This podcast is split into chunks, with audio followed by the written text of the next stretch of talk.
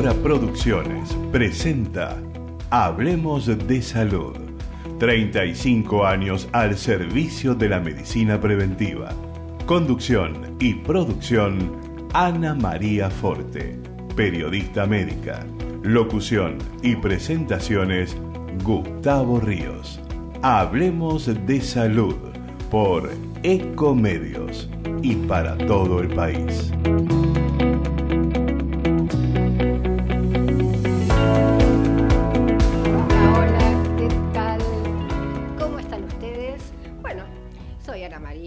Lo saben, muchísimos años en el aire, 35 años, y haciendo qué?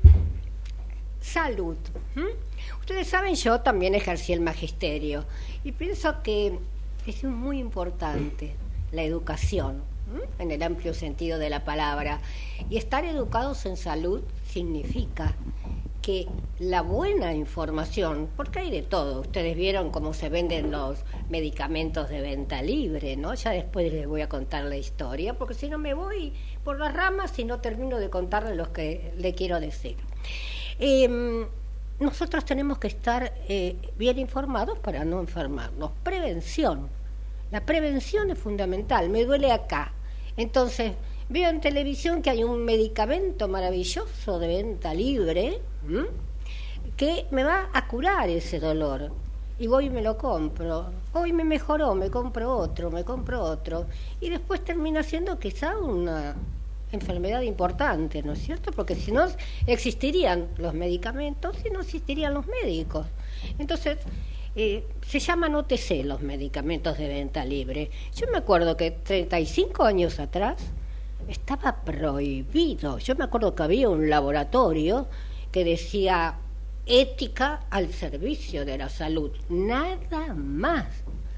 Y ahora ese mismo laboratorio es el que tiene casi todos los medicamentos de venta libre. O sea, cambiamos, por supuesto, pero algunas veces cambiamos para mal. Más de una vez, esto lo dije y yo no me voy a cansar de decirlo. Salen y dicen, con esta pastillita te curás no sé de qué.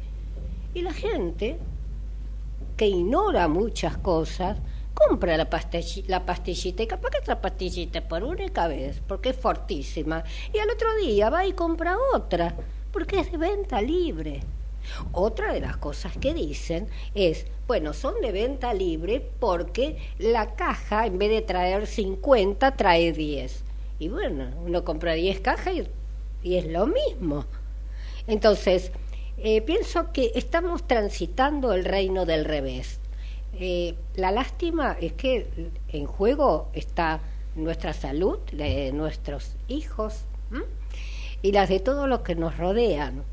Eh, sé que quizá, tal vez, no todos tienen obra social, entonces tienen que ir al hospital. ¿Qué pasa en el hospital? Están atascados de gente, atascado y no empezó el invierno. No obstante, se junta que si van al Garrahan, yo transmití 10 años desde adentro del hospital Garrahan, es mi segunda casa. Y no hay médicos pediatras. ¿Saben dónde están? En Barcelona. Porque le pagan casi 10 veces más. Entonces nos estamos quedando sin médicos. Eh, ¿Qué más nos hace falta? ¿Quedarnos sin qué? Eh, realmente eh, uno trata, ¿no es cierto?, de levantar el ánimo, porque por supuesto, si encima bajamos nuestro ánimo, bajan nuestras defensas y no logramos, no logramos el cometido, ¿no es cierto?, que es el estar con buena salud, el reír, el sonreír. Yo estaba hablando acá con un doctor amigo de muchísimos años, que ya lo, lo voy a presentar, y yo le decía que recién hace una semana que empecé a sonreír. No, no, eh, la gente va, va mirando hacia abajo por, por la calle y hay mucha, mucha desazón, hay muchas noticias donde nos hablan 20 días y nos enloquecen con la, la muerte de alguien, y nos enloquecen, nos enloquecen. Bueno, después pasamos a otra. O sea, la TV no existe. Eh, simplemente la TV está para vender algo, pero no hay un solo programa que nosotros podemos decir, quizá uno haya, yo no soy la grande observadora, ¿no es cierto?, de, la TV. Eh, lo que pasa es que no, no se puede salir al aire porque hay que comprar el espacio y hay que tener dinero para comprar un espacio. Entonces, cada vez tenemos menos. Y eso realmente duele. Hacemos una pequeña, pequeña, corte, un pequeño, no pequeña, un pequeño cortecito y luego volvemos. Señor empresario o profesional de la salud, la difusión de su producto o servicio a través de nuestro programa es el medio más eficaz para acceder al público. Comuníquese con el Departamento de Publicidad 154 989 0420.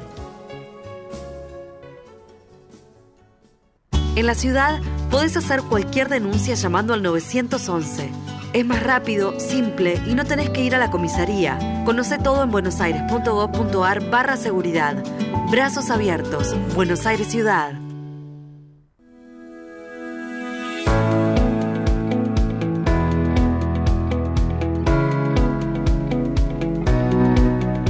Y ahora sí, ya les presento a los profesionales que hoy nos visitan. Estamos con el doctor Juan Cameto, que él es médico pediatra, reumatólogo infantil, del Hospital de Niños Ricardo Gutiérrez, formado en el Hospital de Niños eh, Ricardo eh, Gutiérrez de Cava. Él es de Uruguay, Montevideo. Y bien, va a entrar vía Zoom, por supuesto. Con él vamos a tratar el tema los niños y adolescentes. ¿Pueden tener una enfermedad eh, reumatológica? Es, raro, pero existe. Bien. También nos visita el doctor Eduardo Casabat, años hace que nos conocemos, él es doctor en psicología. El tema, lo que la pandemia nos dejó. Eh, va a hablar de estrés postraumático, vamos a ver de qué se trata. Y también con la doctora Rosa Garrido, médica ginecóloga y oncóloga del Hospital eh, Marie Curie. Em, también es médica oncóloga del italiano eh, de Buenos Aires. Tema, cáncer de cuello uterino, se va a hablar de, diagnóstico eh, y lo importante, la prevención. Y tenemos ya a Juan Cameto en línea. Hola, buenos días. Hola, ¿cómo te va? Bueno, un gusto, Ana María, muchas gracias por la invitación. Este, debo aclarar porque lo, hiciste, pero bueno, este, yo me formé en 2008, 9 y 10 con la doctora Espada en el Hospital de Niños de Carlos Gutiérrez, de ahí, de Buenos Aires, de Cava, sí, sí. Y desde esa fecha que me dedico a, o, trabajo como reumatólogo infantil, incluso soy el, el jefe del servicio del hospital como si fuera de niños de acá de Uruguay, el Pereira Rosell, en la parte de reumatología infantil. Bien. Este, tenemos mucho trabajo y bueno, y vinculado con, lo, con el segundo tema que va a hablar el, el colega, eh, la pandemia nos ha disparado muchísimo las, las enfermedades, así que tenemos muchísimo trabajo realmente. Exactamente. Tanto acá como en Buenos Aires. Exactamente. Ahora bien, eh, yendo al tema, ¿no es cierto? Uno dice, qué raro que un niño o adolescente tenga reuma. ¿Cómo se manifiesta? Bueno, las enfermedades reumáticas siempre existieron, incluso siempre hay, eh, cuando uno hace una presentación, incluso tuve el gusto de verlo personalmente, hay un, un cuadro de Botticelli que se, se llama este, El niño o el joven no me acuerdo ahora exactamente, que está en Washington, que es un cuadro de Botticelli que retrata un niño con, eh, retrato un niño se llama, que eh, es un joven adolescente con las manos típicas de una artritis idiopática juvenil, o sea, con los dedos abusados, con los dedos este, hinchados, todos los dedos, está en esta posición con los dedos hinchados. eso se, se toma como el primer relato de una enfermedad eh, reumática en un adolescente. Estamos hablando del año 1760, si mal no recuerdo. Bueno, las enfermedades reumáticas a niños siempre existieron, lo que pasa es que convengamos que eh, se minimizaban o no se conocía realmente el, el, hecho. Siempre se tomó como que la enfermedad reumática era, era propiedad, entre comillas, del adulto, cosa que no es así. Y convengamos que la reumatología pediátrica tiene menos de 30 años en el mundo, es una especialidad nueva. Yo date cuenta que la, la empecé a hacer hace ya casi 15 años o 14 años. Eh, soy de los, de los primeros reumatólogos infantiles de Latinoamérica, junto con Argentina y, Brasil. Entonces, este, es una especialidad que ha ido manifestándose y que eh, el despistaje precoz, a raíz justamente de que se, se empezaron a conocer este, este tipo de enfermedades, ha hecho de que, bueno, de que los reumatólogos infantiles hayamos aumentado muchísimo en el mundo en cuanto a que no solo aumentamos en el número, sino en la cantidad de pacientes que se despistan precozmente que antes no se hacía. Claro, Cameto, eh, como bien decís, eh, estaba el cuadro del 1760. Eh, lo que pasaba era lo que pasa actualmente con las enfermedades poco frecuentes, ¿no es cierto? Que existieron siempre, pero al no ser descubierta, uno dice, no sé, albricias, hay fiebre mediterránea familiar y fiebre mediterránea familiar hace eh, el, tema el tema no es una enfermedad acá hay un término que es importante no son enfermedades raras son enfermedades poco frecuentes y son enfermedades de descarte o sea que antes de eh, catalogar a un paciente con una enfermedad reumática o autoinmune porque son casi todas autoinmunes después podemos hablar un poco de eso este, no son enfermedades raras, son enfermedades poco frecuentes en la cual hay que descartar otras enfermedades previas como enfermedades infecciosas o enfermedades hemato-oncológicas que pueden simular perfectamente una enfermedad reumática. Ahora bien, yo, te, yo, yo disiento en, algo. Eh, yo me descubrí FM, eh, me descubrí como colon, ¿no? Eh, me diagnostiqué, autodiagnostiqué la enfermedad, ya bastante madurita, hace siete años. Entonces dice, dice, es una, es una enfermedad rara, es una enfermedad poco frecuente, perdón, no, es muy frecuente. Pero como el médico no recibe una materia llamada enfermedades raras o poco frecuentes, el médico no lo puede detectar. Entonces, por eso yo hago la diferencia que para mí son enfermedades raras, pero frecuencia hay muchísima. ¿Cuántos chicos van por, con, problemas y solo un puñado de médicos puede descubrir una AIJ, que es em, son las siglas, ¿no es cierto?, de la enfermedad. Sí, eh, AIJ porque es artritis eh, idiopática juvenil. Idiopática es la mejor forma de decir que todavía no se conoce exactamente la causa. Sí. Y juvenil porque empieza en un niño o adolescente menor de 18 años. Antes era 16, después se ha este, cambiado un poco las edades de inicio. Este, y el por qué, el por qué un poco, esto para la audiencia en general, el por qué se diferencia la, la reumatología de adultos eh, de la de niños. Porque, ¿Por qué me decís, bueno, un niño que arranca a los 17 va a ser diferente al que arranca a los 19? Porque las, eh, las enfermedades reumáticas infantiles tienen diferente genética, diferente target, o sea, diferente niño, ataca diferentes articulaciones, se tratan diferentes porque la genética de la enfermedad es diferente tienen serologías diferentes, o sea, el, examen de laboratorio y los anticuerpos van a seguir siendo diferentes. Y ese niño con 10, con 12 años, por más que tenga una enfermedad que pueda parecerse a la del adulto, pero no es igual porque la del adulto ataca más bien manos, ataca más bien este, rodillas, la de los niños ataca más bien caderas, rodillas y tobillos. eh, ese niño, aunque tenga 40, 50, 60, 70 años, va a seguir con una enfermedad infantil porque no va a cambiar su patrón, no va a cambiar su, Ah. sus anticuerpos, ni va a cambiar su tratamiento. O sea, el tratamiento va a ser totalmente diferente. Los fármacos actúan diferente en la enfermedad infantil que la del adulto por la propia genética de la enfermedad. Y es eh, por ejemplo, hablaste de adolescentes. Eh, Ujú. en tu haber, ¿cuál fue el más joven que tuviste?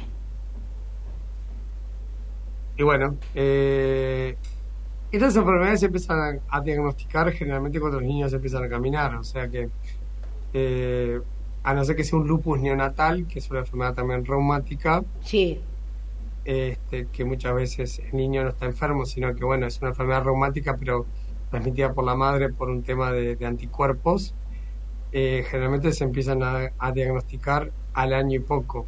Yo he tenido pacientes de un año que los padres ven que el niño no puede caminar y bueno, tiene una rodilla más gorda que otra, cojea, o sea, ya a partir del año perfectamente se pueden diagnosticar este tipo de enfermedades.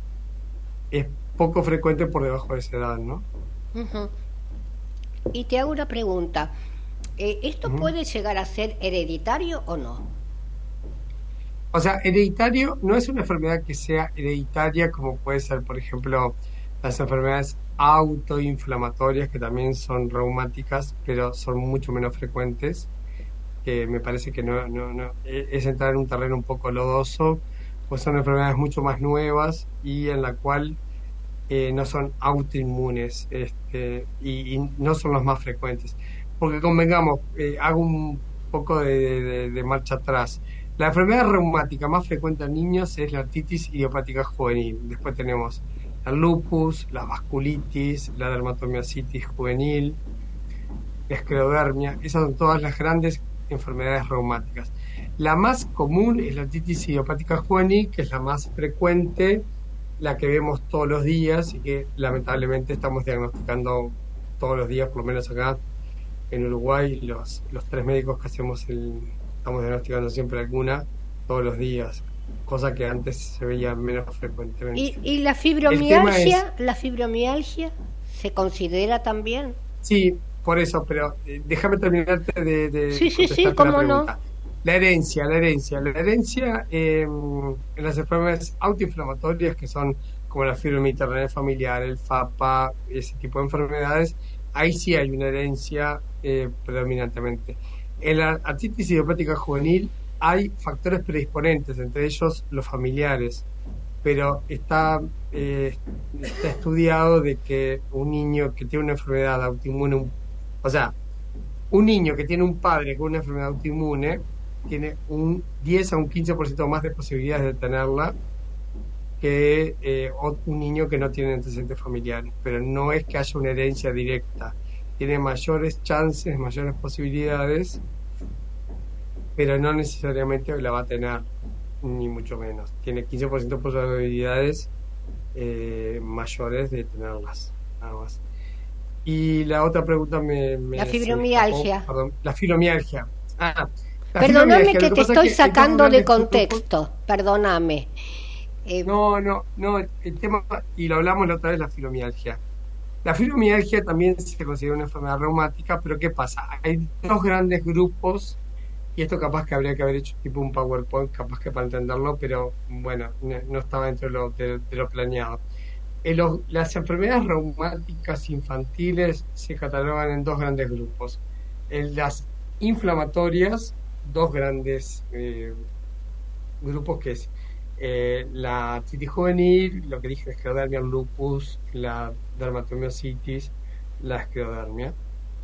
Y otro gran grupo que son los síndromes dolorosos, que ahí entra la fibromialgia, los famosos dolores de crecimiento, que no se llaman dolores de crecimiento porque no son debidos al crecimiento. Entra otra, otra enfermedad dolorosa que no es frecuente, que es la distrofia simpático refleja.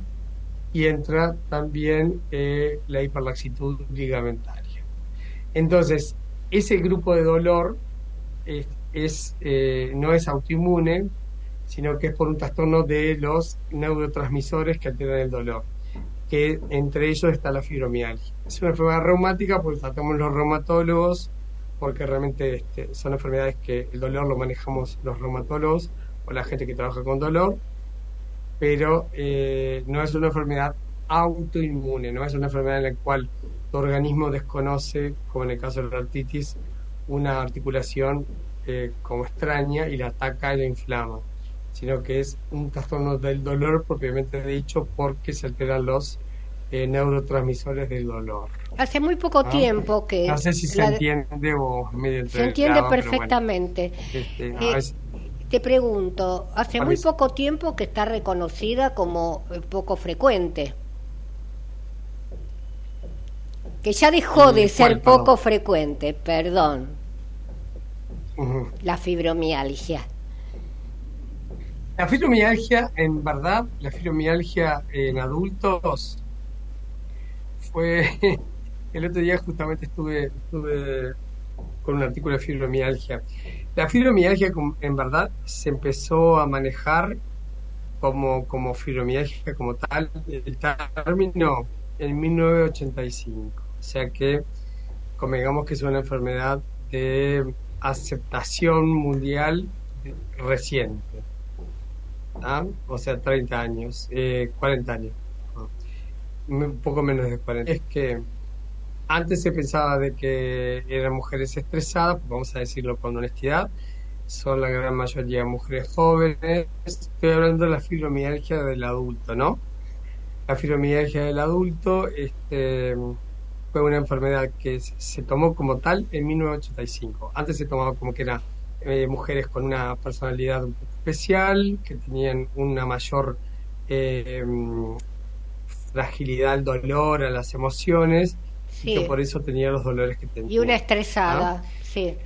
a, pas- a partir de a partir de esa etapa del 85 que se tomó como una enfermedad de la cual justamente como dije había alteraciones de neurotransmisores Ajá. que obviamente en un en un en un contexto especial digo no no tiene una fibromialgia quien quiere sino quien puede este se, se tomó como una enfermedad pero no es para nada rara ni poco frecuente hay mucho más fibromialgias de la que uno piensa y ahí entro en mi terreno, que es el terreno de la pediatría. La fibromialgia pediátrica se disparó horriblemente con el COVID.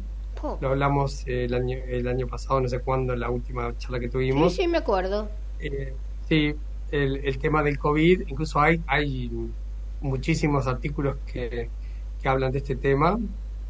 Eh, la autoexigencia, el confinamiento, la virtualidad, el no, el no, la- la- el, la- el no interaccionar con pares, a no ser que sea en forma virtual, Sí, este, el aislamiento, todo eso llevó a que muchas jóvenes, y digo jóvenes mujeres porque 4 a 1, pero también se ven varones, este, se les dispare todo ese, ese esa, esa, sí, sí. ese- Lo bueno es que tenemos acá... esos- esos transmisores y obviamente hoy en día la fibromialgia es una cosa que vemos muchísimo y que eh, lleva incluso a depresión, lleva a problemas de, de lesiones autoinfligidas, este, ideas de, de autoeliminación. Es, es, es una cosa muy, muy compleja después del Perfecto. COVID. Eh, podemos volver a la AIJ a ver qué nos quedó, porque como sabés, tanto y de todo,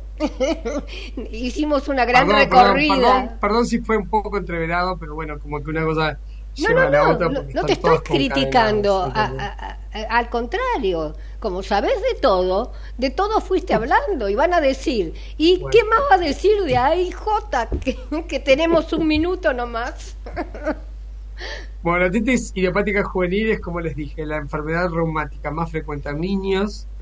eh, altera generalmente, a, tiene dos picos. eh, les digo así mm, eh, rápidamente para que tengan una idea de lo que es.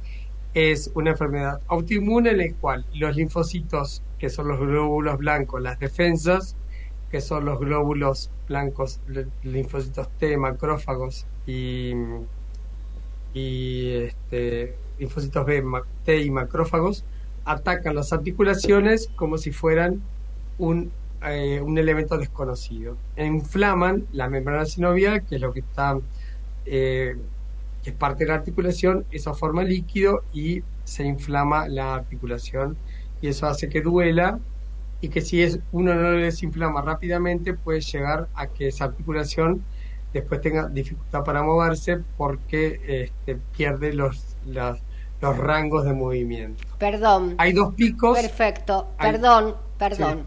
Yo tengo que hacer a la I-30 un corte. Lo que quede de ahí J hacia el final, vamos a hacer un redondeo muy estricto, chiquito, porque así la gente sabe perfectamente de, qué se trata el tema que nosotros eh, te convocamos, ¿no es cierto? Eh, yo te agradezco y vamos al corte. ¿Querés? Muy bien, gracias. No, Disculpen el entrevero, pero no, no te vayas. No te vayas, ¿eh? no, no me voy. Excelente, gracias. Chao. Ecomedios.com AM1220. Estamos con vos. Estamos en vos. American and Merit Hoteles. Primera cadena hotelera argentina. 3, 4 y 5 estrellas. Más de 20 destinos de Argentina y el Cono Sur. Aprovecha el código promocional Puro Branding con el 10% de descuento para los hoteles Amerian Córdoba Park, Amerian Executive Córdoba, Amerian Buenos Aires Park, Merit San Telmo y Amerian Executive Mendoza Hotel hasta fin de año. No válido para fines de semana largos. American and Merit Hoteles. ¿Cuándo fue la última vez que te tomaste un respiro para ver un amanecer? descubriendo lugares distintos que te hacen soñar, emocionar. Lugares que se convierten en felicidad cuando compartís ese momento con amigos. ¿Cuánto hace que no te tomas un respiro para descubrir algo distinto? Catamarca es mucho más que un destino. Informate en ecomedios.com. Seguinos en TikTok arroba ecomedios 1220. Si usted tiene alguna inquietud sobre su salud o la de su familia, Hablemos de Salud les responde vía mail. Tomen nota, hablemos de salud hotmail.com o a través de nuestra página www.hablemosdesalud.com.ar. Karina Uranga, distinción en estética, tratamientos faciales y corporales, Escuela KU cursos de cosmetología y estética corporal. WhatsApp 11 36 12 30 35. Caballito, Ciudad Autónoma de Buenos Aires.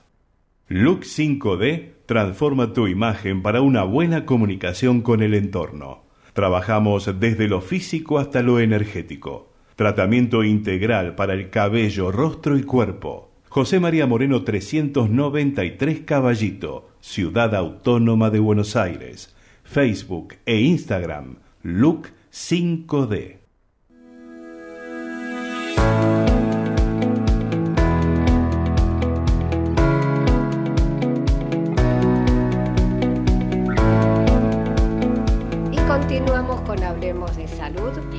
Lo presenté, estamos con el doctor Eduardo Casabat ¿Quién va a hablar de estrés postraumático. ¿Qué tal? ¿Cómo te va, Eduardo? Hola, María, ¿cómo estás? Gracias por la invitación. no, al contrario. Es realmente un gusto que hoy estés acá. Bien, eh, comenzamos por el principio, ¿no es cierto? Porque mm, estrés, la mayoría sabemos de qué se trata. Y tuvimos un problema bastante grave.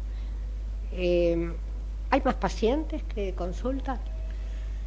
Bueno, yo creo que a partir de la pandemia y sobre todo de la cuarentena, que son cosas diferentes, la consulta ha aumentado muchísimo. Los, psicólogos trabajamos a full durante toda la cuarentena y todavía seguimos trabajando bastante sobrecargadamente. Eh, lo mismo pasa con los psiquiatras y eh, creo que también pasa en otras profesiones de salud que se han ido postergando y aplazando las consultas, los problemas y ahora resulta que está todo el sistema de salud desbordado.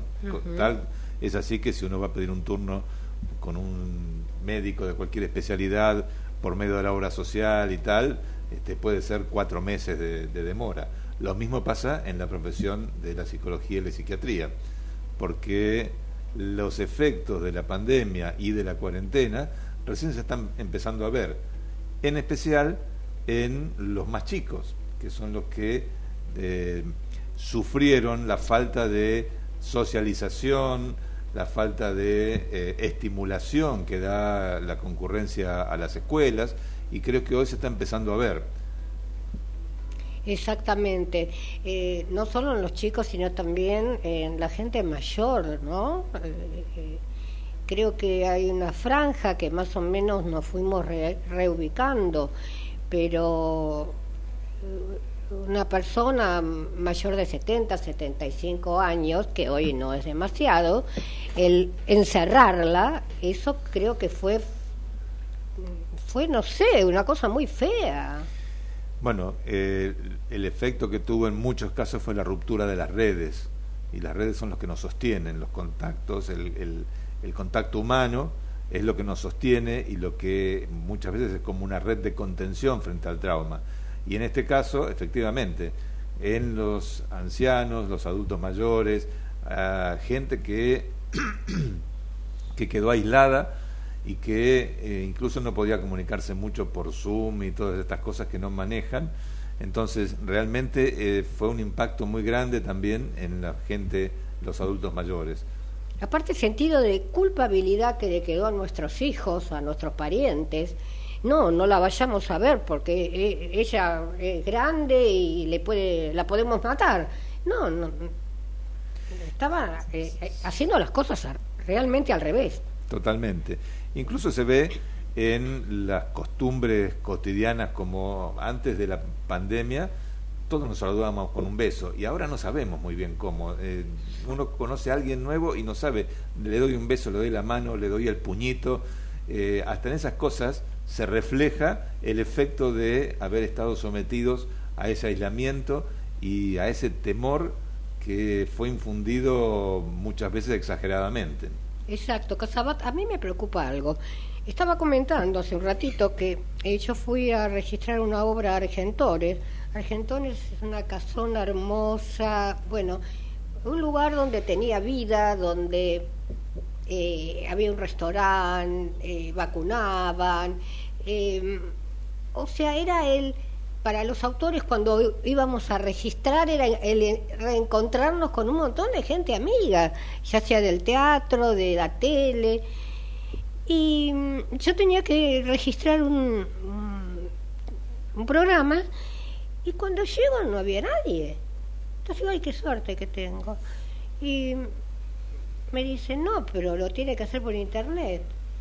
Le digo, mire, a mí me dijeron que por internet este trámite es muy difícil hacerlo. Señora, sí, la verdad que tiene razón. En un lugar donde había ocho personas trabajando, una sola. Tienen razón, porque no se puede entrar por internet y uno o no va o va y tiene la suerte de ser atendido.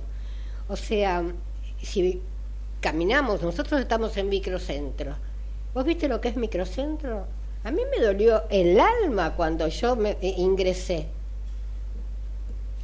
Sí, hay cosas que por ahí se agilizaron los, algunos trámites que uno puede hacer por internet y no tiene que desplazarse, pero lo que falta es el contacto humano, el poder eh, conversar con alguien y decir, bueno, ¿cómo hago esto? ¿Me conviene esto o aquello? Que eso lo daba el contacto con la gente y ahora uno se encuentra con una pantalla que a veces no sale toda, toda la, información o no sabe dónde hacer clic o lo manda a una página de error y entonces se siente más desorientado este, y aumenta la incertidumbre.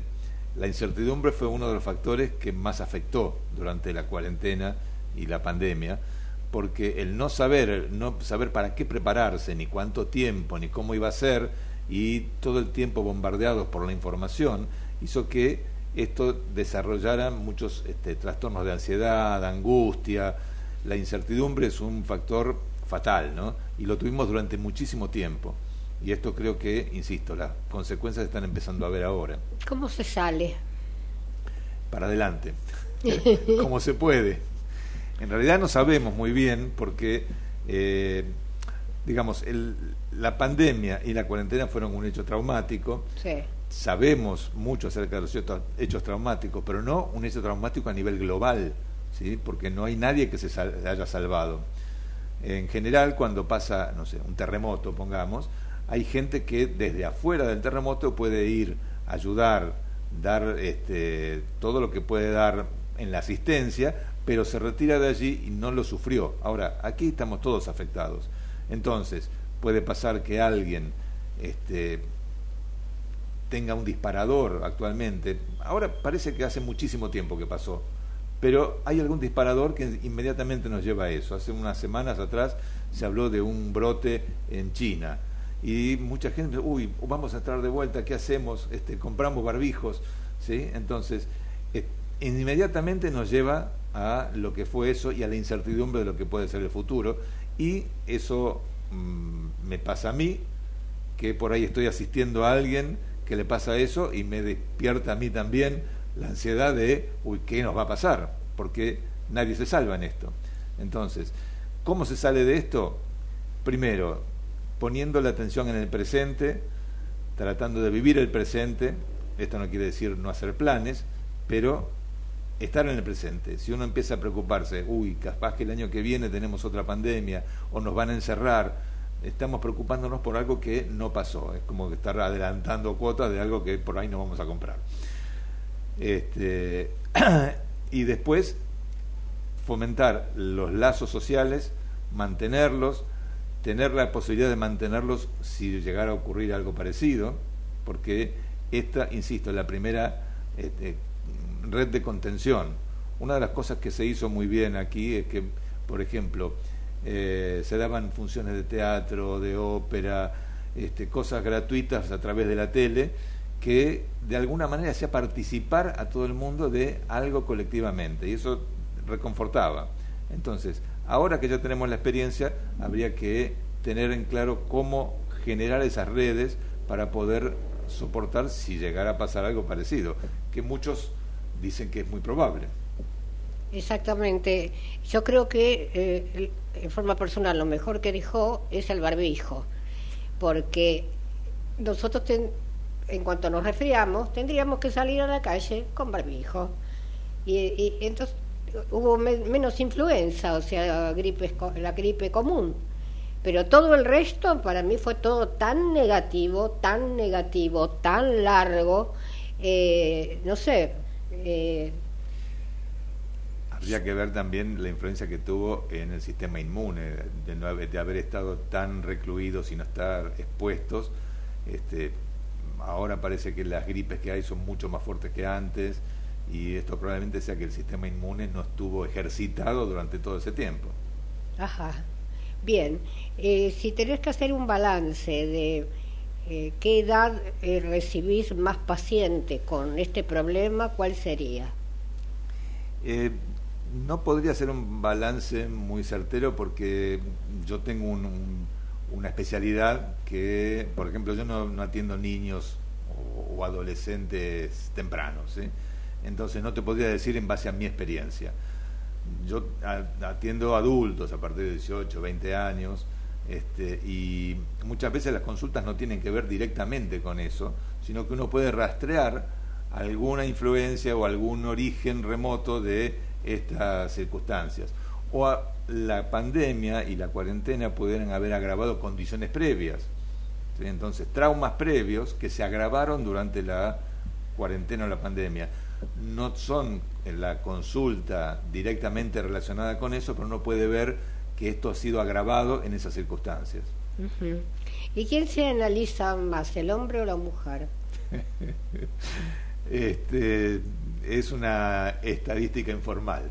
Me parece que me parece que un poco más las mujeres, pero este, todo el mundo consulta. Todos alguna vez pasan por el consultorio. Claro. ¿Seremos más arriesgadas y charlatanas? Eh, esto es una visión, digamos, amable, pero eh, probablemente las mujeres mm, son más están más traumatizadas. Hay más acoso, más abuso sexual, este, la diferencia de géneros y esas cosas me parece que agravan la situación. Bien, y mm, bueno, el consejito lo vamos a dejar para el final, ¿te parece? ¿Hacemos un cortecito? Dale, dale. Gracias.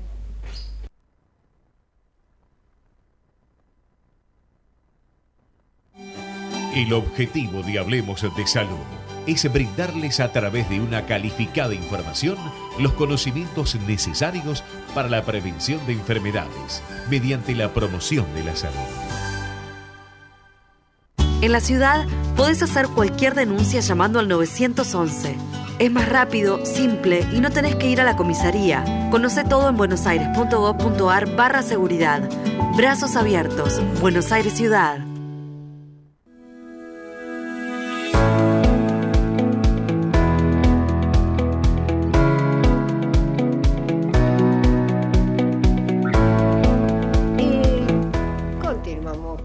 De salud estábamos hablando, eh, qué buena la nota, ¿no es cierto? Nos sirve de mucho, porque de pronto todavía sigue habiendo gente que le teme el sillón. Vas al sillón si querés, si no te, te sentás o hasta te puedes sentar en el suelo. Eh, eso del sillón traumatiza un poco. Bien, eh, ya estamos con la doctora Rosa Garrido. Bueno, ella, eh, ya se los comenté de entrada, va a hablar de cáncer de cuello uterino, diagnóstico y prevención. Muy buenas tardes, ¿cómo te encontrás? Hola Ana María, muchas gracias por la invitación. Muy interesante la mesa de hoy y estoy disfrutando mucho de, de, los otros profesionales que nos acompañan hoy. Y todos los temas están conectados porque hablamos de la pandemia, de la salud después de la pandemia, y yo como ginecóloga oncóloga tengo que, tengo que decirlo, ¿no? Que, que, estuvimos, después de la pandemia estamos recibiendo casos de, de este tumor que nombramos, que es el cáncer de cuello uterino, estamos recibiendo casos más avanzados, en estadios más avanzados. ¿Por qué? Porque las mujeres estuvieron fuera de los controles habituales ginecológicos, se dejaron estar y ahora estamos recibiendo casos más avanzados. Eso nos preocupa mucho y estamos tratando de reforzar los turnos para que no haya mujeres sin atender. Nosotros en el Hospital Oncológico de la Ciudad de Buenos Aires, que es el Hospital María Curí, yo soy la jefa del servicio de ginecología, recibimos casos de todo el país y de países limítrofes con esta patología. Entonces, bueno, recibimos casos de todos lados y nos preocupa este tema, nos preocupa que estamos recibiendo casos más avanzados, donde el diagnóstico lo realizamos, pero el tratamiento a veces no es exitoso cuando los estadios, cuando la enfermedad es más avanzada. Pero bueno, hacemos lo que podemos, reforzamos los turnos y, y, realmente es una problemática muy importante. ¿Por qué? Porque este tumor, el cáncer de cuello uterino, se asocia a la pobreza, se asocia a la falta de acceso a la salud y toca de cerca a los países subdesarrollados. Es la segunda causa de muerte por cáncer a nivel global. En Argentina, por suerte, no.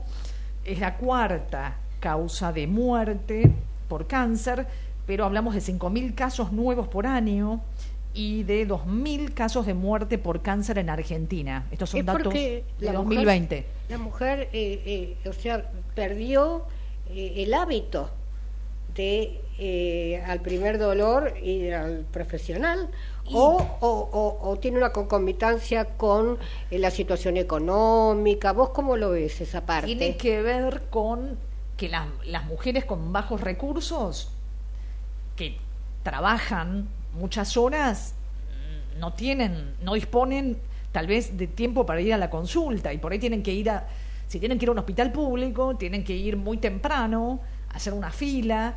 Ahora en, la ciudad de Buenos Aires hay turnos telefónicos, pero tenés que tomarte tiempo para conseguir tu turno. El día que tenés turno, en muchos hospitales, hablo de la ciudad de Buenos Aires, yo, en muchos hospitales eh, hay turnos por la mañana o al mediodía hasta la tarde temprano. Muchas veces no hay turnos vespertinos cuando vos salís de tu trabajo. Eso en la parte privada hay. En los hospitales privados vos podés ir a las 6, 7 de la tarde o podés ir un sábado.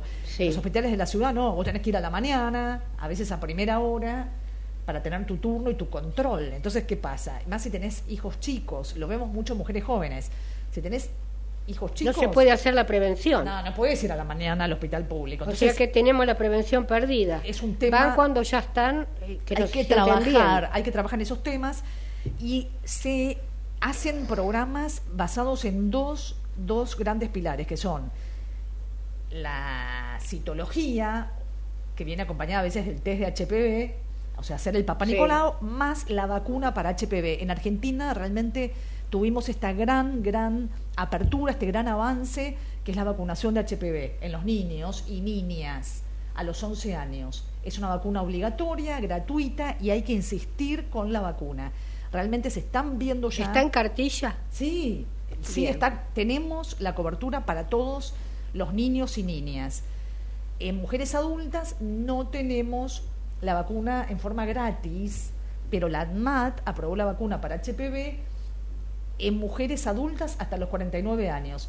O sea que las mujeres adultas podemos vacunarnos si somos menores de 49 años con un descuento por tu prepaga pagás un valor que es menor, pero bueno, podés tener acceso. Y es importante porque la vacuna HPV previene muchísimo. Eso te quiero preguntar. Porque se asocia el cáncer de cuello con la infección por HPV. El 99% de los cánceres de cuello se asocian a la infección por HPV. Si vos te vacunás, prevenís la infección y hay una gran disminución entonces de incidencia de cáncer. Lo que pasa es que esto lo vamos a ver, este trabajo que se está haciendo ahora con estas campañas de vacunación lo vamos a ver dentro de 10 años los resultados. Pero se esperan, y ya lo estamos viendo en otros países del mundo, en Nueva Zelanda, en Australia, en el norte de Europa, ya empezaron a bajar los números de, de cáncer de cuello por estas políticas de vacunación. Es fundamental la vacunación. O sea, que quiere decir que el HPV crónico puede desembocar en una eh, en un cáncer de cuello uterino. Claro, hay una relación directa. Y por eso ahora la vacuna que se está dando en Argentina, en las campañas de vacunación, es la tetravalente. Pero ya a partir del año pasado está entrando en Argentina una vacuna con mayor amplitud, contra mayor número de cepas por HPV, que es la nonavalente, contra nueve cepas de HPV, que es más amplia, tiene mayor cobertura que esa ya se está incorporando en la medicina privada y pronto en la medicina pública. Claro, acá tenemos otro inconveniente, en que la mujer se cuida más que el hombre, pero ¿qué pasa si el hombre no se cuida? ¿No es cierto? Claro, por eso es muy importante los métodos de barrera. No va a tener cáncer uterino el hombre, pero sí se lo transmite a la, a, persona. A, veces en el hombre la infección puede ser silente, puede no tener lesiones. Claro y cuando tiene relaciones lo transmite. Por eso es muy importante también vacunar a los niños. Y es muy importante para cortar la, la, cadena de transmisión del HPV. Y es muy importante porque ahora no se habla más. Antes era la locura que te llegabas a la esquina y te regalaban un profiláctico. Porque si no se usa profiláctico, no hay forma de que el hombre no lo transmita. Eso como un montón de cosas y no vamos a echarle la culpa al hombre, ¿no? pero hay que trabajar no mucho, se habla más. mucho en los niños adolescentes con el tema del preservativo, es fundamental. Y también en las mujeres para que hagan lo imposible para hacerse el chequeo ginecológico. No, no puede ser que una niña de 10, 11 años sea madre. Bueno, te das cuenta, mi hija está teniendo relaciones, hay que decirle, hablarle cómo se puede cuidar. Las mamás tienen que acompañar, acompañar a No se escucha más de eso, nada, nada, nada.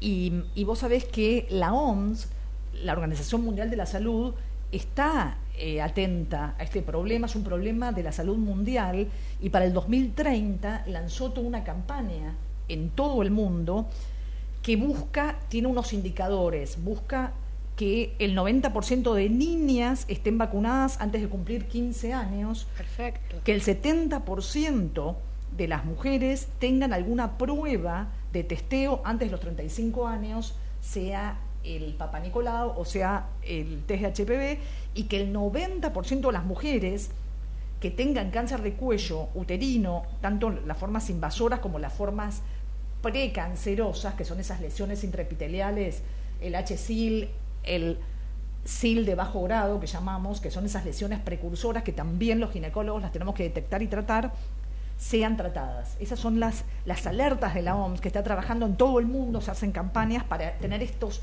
en el 2030 llegar a estos valores. ¿Por qué? Porque en el subdesarrollo hay mucha exclusión de las mujeres, no hay testeo, no hay tratamiento. Eso en Argentina también. Yo soy, estoy, formo parte de la Asociación Argentina de Ginecología Oncológica. Entonces tenemos eh, alcance a nivel de todo el país. Hay que trabajar en el interior también para los centros de atención. ¿Por qué? Porque vos necesitas profesionales capacitados para atender este tumor, porque ahí hay diferentes tratamientos que son quirúrgicos o con radioterapia. Entonces vos tenés que tener ginecólogos, oncólogos, cirujanos que estén entrenados para cirugías que son radicales, que no los tenés. Eso, de eso se, se, encarga mucho también el Instituto Nacional del Cáncer, hay que capacitar a los cirujanos para que puedan hacer estas cirugías. Y también tenés que tener centros de radioterapia en todo el país para que no tengan que venir a Buenos Aires las mujeres con cáncer de cuello, que puedan ser tratadas en cada provincia. En eso se trabaja. Pero bueno, eso es importante, tener toda una red para hacer estos tratamientos a tiempo, porque si no la mujer tiene que viajar a Buenos Aires o viajar a, ciudades que están muy lejos de su casa y tiene una lista de espera. Si vos no tratás al cáncer prontamente, esto va avanzando, ¿no? Es, es, silenciosa, es una enfermedad silenciosa que va avanzando, después puede ser demasiado tarde para tener una curación de la enfermedad. ¿Vos crees, Garrido, que hay un aumento? Yo lo que digo es que lo que veo es que hay estadios más avanzados. Estos años de pandemia hacen que la mujer no haya consultado, entonces vemos enfermedades más avanzadas. Pero eh, no veo un incremento veo que es una enfermedad importante en Argentina.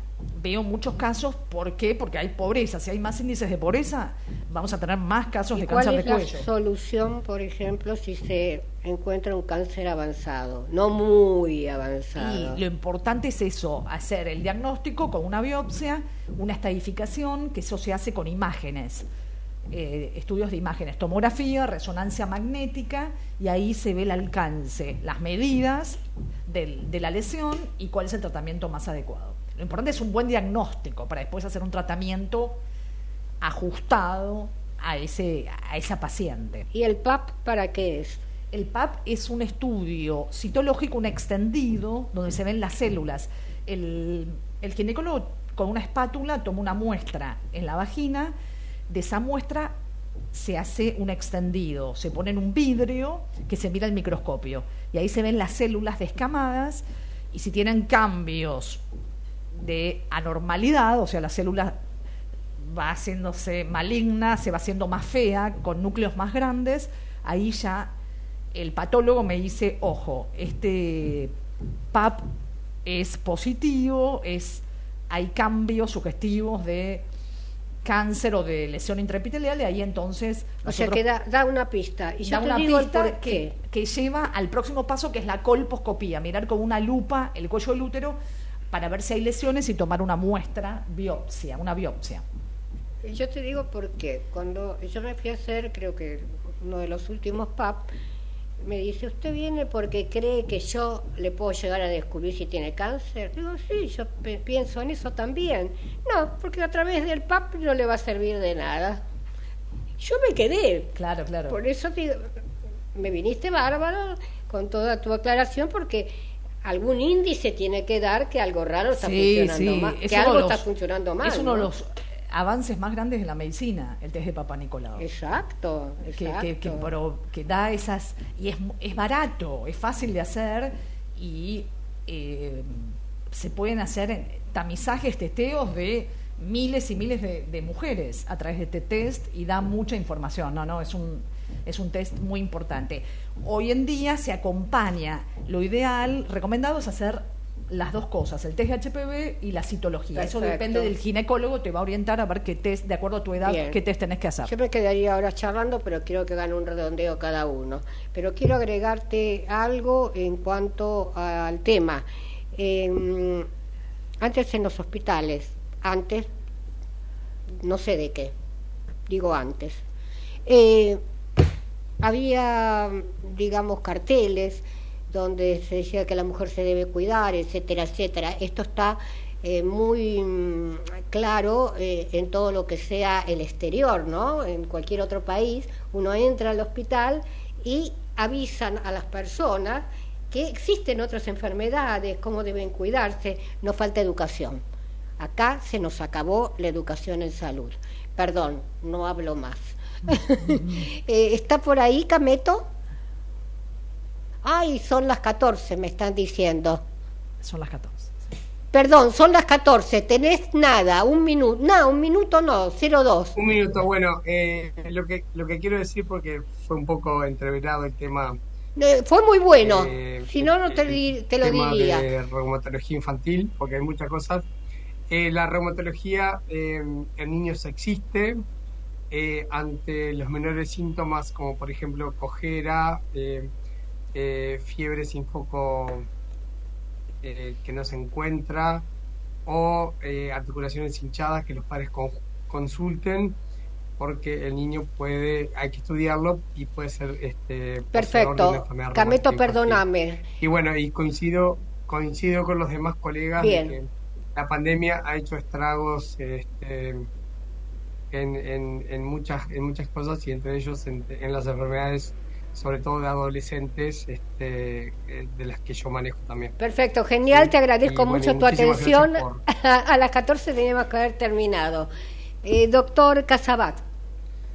Eh, simplemente una recomendación, fortalezcan los lazos familiares y sociales. Gracias.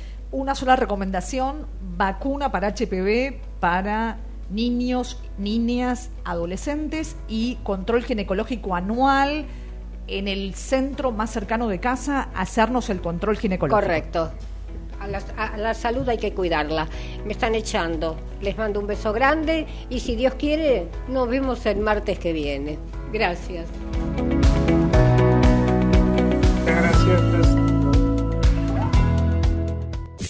Desde Buenos Aires Transmite LRI 224, AM 1220, Ecomedios